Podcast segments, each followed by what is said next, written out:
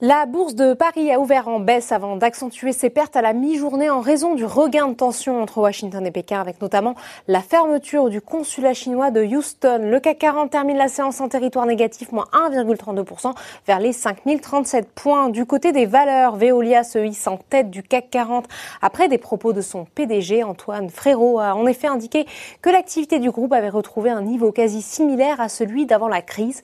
Le titre gagne plus de 2%. Les valeurs technologiques sont également bien orienté sur cette séance avec ST Micro qui publiera ses résultats semestriels demain et qui gagne 0,91%. À l'inverse, le groupe hôtelier Accor rechute et accuse une baisse de 4,43%, plus forte baisse de l'indice. Les tensions chinoises alimentent également la méfiance vis-à-vis du secteur du luxe avec Kering qui chute de presque 3%. Le secteur automobile est de son côté pénalisé par la publication des résultats et des prévisions de Valeo, côté sur le SBF 120.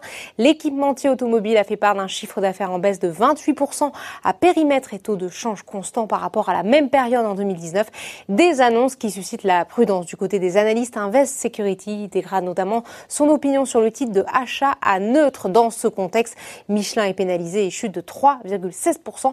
Deuxième plus forte baisse de l'indice. En outre, le recul des cours du pétrole entraîne le poids lourd total qui chute de 3,14% sur le SBF 120. Les parapétrolières repartent à la baisse après s'être hier. A contrario, les investisseurs saluent la résilience d'Orpea qui a publié hier soir ses résultats semestriels.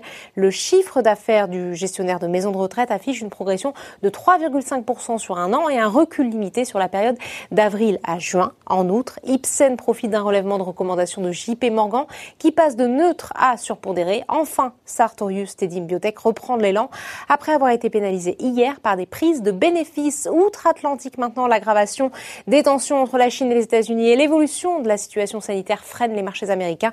En début de séance, le Dow Jones progressait de 0,16%, le S&P 500 de 0,18%, tandis que le Nasdaq était quasiment à l'équilibre. Voilà, c'est tout pour ce soir. N'oubliez pas, toute l'actualité économique et financière est sur Boursorama.